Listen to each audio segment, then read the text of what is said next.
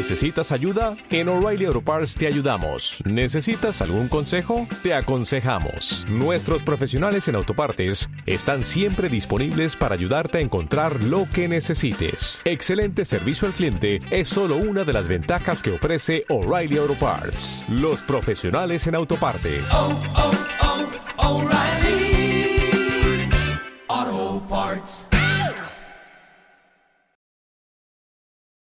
Bienvenidos a Cuentos Mágicos, cuento número 65, El árbol que no tenía hojas.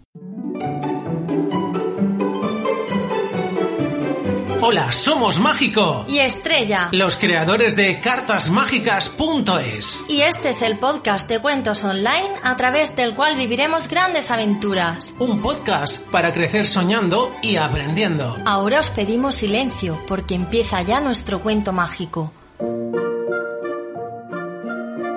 El árbol que no tenía hojas. La siguiente historia tuvo lugar en un campo grande y hermoso de un país muy muy lejano. Su protagonista es un árbol, un árbol que era muy feo, ya que no tenía hojas, estaba solo. Era el único árbol de la gran huerta de la vieja casa de campo y como nunca había visto otro árbol en su larga vida, desconocía el hecho de que estos sí tenían infinidad de hojas en sus ramas. Tampoco era consciente de que era tan feo por el hecho de que no tenía hojas, preciosas hojas. Un día, unos niños que pasaban por allí se pararon a mirarlo y entre risas se burlaron de él. ¡Qué árbol tan horroroso y sin vida! No sirve para nada, qué feo. Ni siquiera tiene hojas. Al escuchar los desagradables comentarios, el arbolito se puso muy triste. Levantó la cabeza y al ver al radiante sol, le preguntó, ¿Tú que eres tan poderoso, puedes darme algunas hojas? A lo que el sol respondió, Yo no hago eso, no puedo dar hojas a los árboles, tienes que ir a, tú a buscarlas. Al día siguiente le hizo la misma pregunta a la nube gris que pasaba de vez en cuando, pero esta le respondió, yo solo sé quitar las hojas de los árboles, pero no tengo ni la más remota idea cómo poder recolectarlas, amigo. No puedo ayudarte, lo siento. A de la lluvia apareció, mojando todo el torno al arbolito y este aprovechó para plantearle la misma petición. Señora lluvia, ¿puedes traerme algunas hojas para adornar mis ramas, por favor?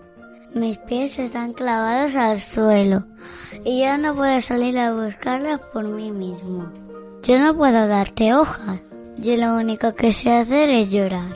Respondió la lluvia, derramando lágrimas por la lástima que sentía por el arbolito y su falta de hojas. El árbol se sintió más triste que nunca. Había acudido a los más poderosos y no habían podido ayudarle. Si ellos no podían hacerlo, ¿quién podría? ¿Quién le ayudaría a cumplir su sueño? Nadie puede ayudarme, murmuró el árbol. Viviré feo y solo, sin hojas, nunca pareceré un árbol de verdad.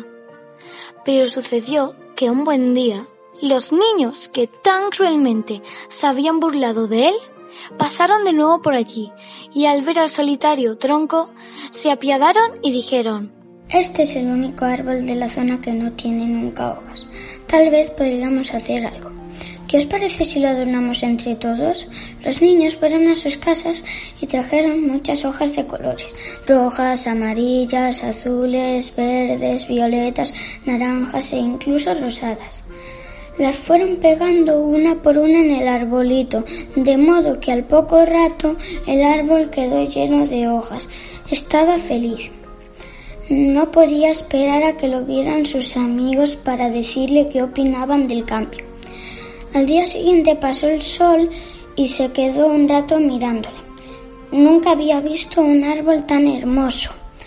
Miró con más atención y se dio cuenta de que era nada más y nada menos que su viejo amigo. Después pasó la nube gris y le ocurrió exactamente lo mismo que al sol.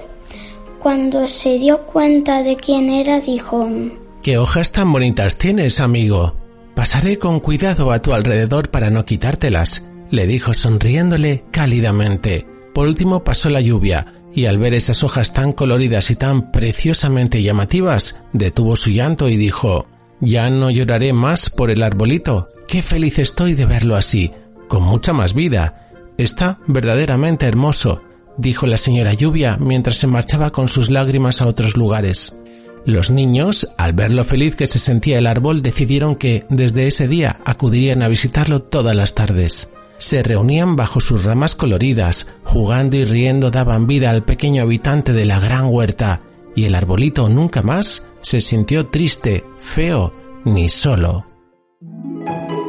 Y colorín colorado, este cuento mágico se ha terminado. ¿Qué os ha parecido el cuento de hoy? Si os ha gustado, os agradeceremos mucho que nos deis una valoración de 5 estrellas en iTunes o un me gusta en iVoox. También nos gustará leer vuestros comentarios. Además, nos podéis proponer un cuento para el podcast. Os esperamos en nuestra web cartasmágicas.es y en Facebook e Instagram, donde seguiremos compartiendo las cosas que más os gustan. Hasta el próximo capítulo de Cuentos Mágicos. Que la magia os acompañe.